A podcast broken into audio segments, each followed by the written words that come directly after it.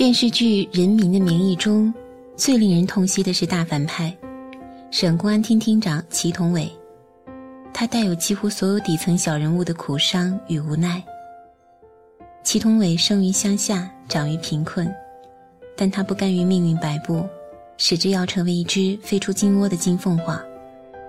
他考上大学，还努力成为学生会主席，渴望着与那些出身权门的同学平起平坐。然而，太过于滞后的起跑线，严重的拖累了他。大学毕业后，同学们承袭父职母业，大树底下愉快的晋职升迁，或是借助门楣背景，于大城市中养尊处优。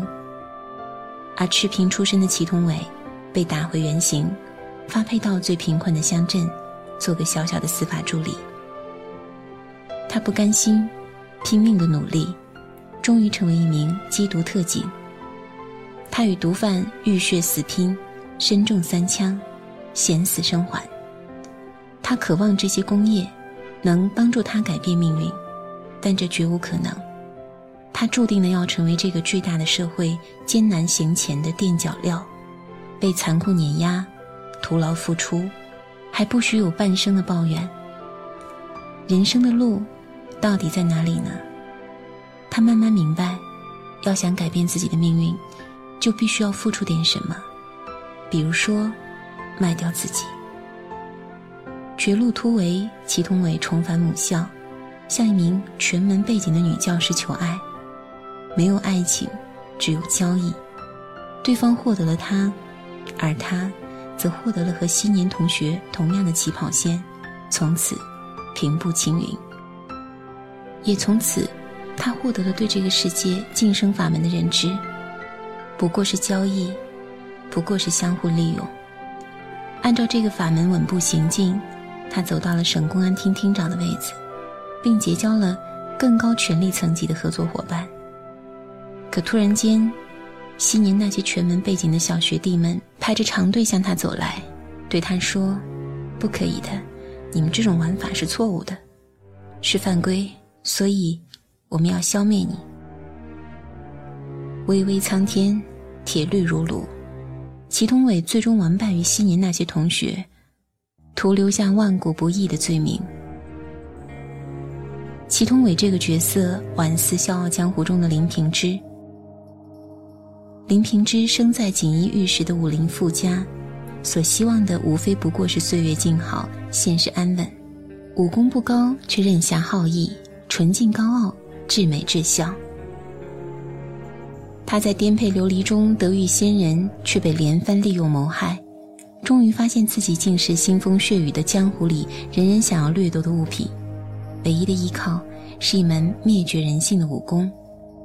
在无止境的厄运洪流中，逆流而上的林平之也逐渐为险恶残酷的江湖所沾染，走向另一毁灭性的极端，杀伐残酷。狠辣决绝，亲手葬送了世界上唯一爱他的人的性命，最终四肢残废，终身囚禁黑牢。许多人都能从林平之和祁同伟身上看到自己的影子。我们一无所有，徒怀满腔壮志，却又找不到实现的门路，没有祖荫可以乘凉，只能靠自己的双手打拼。可无论你付出多少，都会发现现状亦无改观，你被短缺的资源牢牢困死，往往是惨烈的付出，最多只维持现有生活境况不再恶化，却难以前行一步。我们似乎能够理解林平之与祁同伟的选择了，他们被困于不堪的社会位置中，只为了破局而出，选择了自身所能选择的，但这种选择。真的是唯一吗？人生只有一件事，破茧而出，缓步上行。但正如我们在林平之、祁同伟身上所看到的，真正的人生根本无路可行。越是在底层，其上行的台阶就越是高耸入云端。匮乏的资源，不足的见识，质量低劣的人脉，所有的这些。构成一个死循环。无论你走出多远，抬头细看，仍在出发的起点。所有人都被现实困死，举步维艰，有心无力。然而，人生价值的自我证明也恰恰在此。生命正如一枚蛋卵，无不是圆润光滑、密不透风；而生命的绽放，正是于黑暗的禁锢中奋力灼突，让光华展现，就是要于无路之中，走出一条属于自己的路来，就是要于死局之中破局而出。任何时候，如果你感受到巨大的无力感、四望无路、有心无力，这就对了，这就是人生，这就是现实。你所面对的人生障碍与痛苦，正是你的人生课题。生命之所以称为生命，在于成长。小猫长成大猫，小孩子也会长成为大人。同样成长的，还有我们的自然人生。成长，就意味着从死局中破出。一个人生来两手空空。如果死前仍是一无所有，那就是错失了成长的要义。生命成长的价值体现在我们从孤苦无助的弱小者，成为强大世界的庇护之上。所谓从底层社会逆袭，不过是惯习生命意志，整合这个世界上的资源，以获得造福他人的权利与能力。这，才是人民的名义。祁同伟和林平之。他们错误理解了成长的意义，他们如同一只蝴蝶的幼虫，希望之路被茧壳死死封住，却不肯自己破茧而出，而是让别人帮他们撕开茧壳。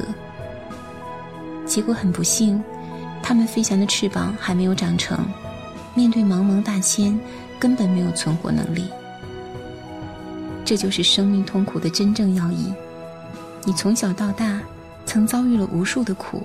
受了无数的伤，这些伤，这些苦，你流过的眼泪，以及灌进脑子里的水，不过是蝴蝶之茧。所谓负数，只为磨练。所有的生命终将化尘成灰，归于万古的沉寂。所谓社会阶层的逆袭破局，并无意义。有意义的是，你于生命成长过程中。所获得的造福他人的勇气与权利，有意义的是，你走过的路，经历的风风雨雨，体验过的静默与喜悦。世上有无数正常的热烈成长的人，他们与祁同伟、林平之的认知完全不一样。